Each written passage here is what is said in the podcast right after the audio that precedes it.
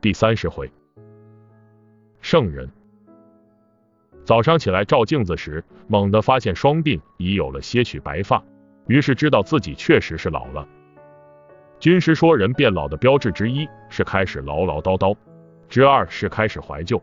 我虽然还没怎么唠唠叨叨，但有时无所事事的时候，我却忍不住回忆一些以前的事。往事无论是喜是悲，想到最后总有一丝淡淡的惆怅。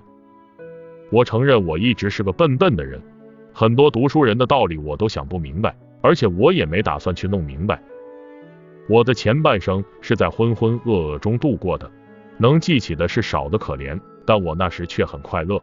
我的父亲是个酒鬼，他有时喝多了会把我抓过来暴揍一顿。在很多人眼中，或许他不算是个好父亲，但在他死后的很多年里，我竟然经常会怀念他的拳头。我的母亲和其他所有母亲一样。都是那么善良伟大，我现在经常会想起她，但却记不清她的模样。有时在路边偶然看到一个老妇，便会把她的面容安到母亲身上。他们说记不住母亲的长相是件很可耻的事情，或许他们说的对，但我想我的母亲会原谅他的儿子，因为这世界上倘若只有一个人了解我的话，那就是他。我说过，我童年能记起的事很少，除了父亲的拳头之外，就是母亲的话了。母亲虽然没读过书，但她总能用一些浅显的话让我明白很多道理。比如有次她买了十只蛋放在炕上孵小鸡，我非常兴奋，经常翻开棉被的一角偷偷的看，希望能看到小鸡破壳而出的样子。我对母亲说，过几天我们就会有十只小鸡了。母亲却淡淡的回了我一句，在没有孵出之前，不要计算小鸡的数量。事实上，最后我们一共只孵出了六只小鸡。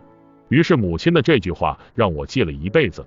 在后来带兵打仗的时候，或者我们兵少将寡占尽劣势，或者我们兵精将广处于绝对优势，但我都丝毫不敢气馁或者骄傲，因为我知道不是每只蛋在二十一天后都会孵出小鸡来。有很多事情光看开头是猜不到结尾的。母亲还有一句话让我记忆犹新，他说：“拳头大不一定有理，但拳头小一定没理。”我小时候由于脑袋不灵活，经常被人取笑，气急了，我便冲过去狂打一顿。有时候是我打赢了，但更多时候是他们一拥而上，把我打得鼻青脸肿。母亲对此一直视而不见。在我被打得最惨的那次的时候，她说了这句话。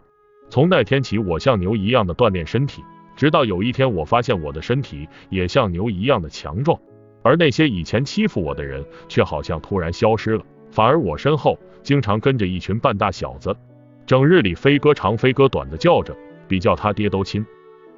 后来我慢慢的长大，经历过很多事，接触过很多人，我越来越发现，其实有很多道理，并非只有圣人才说得出来。每个人对于生存都有他自己的哲理，只是他们或者不说，或者说了你也没在意而已。或者可以这样说，对于某个或某些个人来说，其实。每个人都是圣人。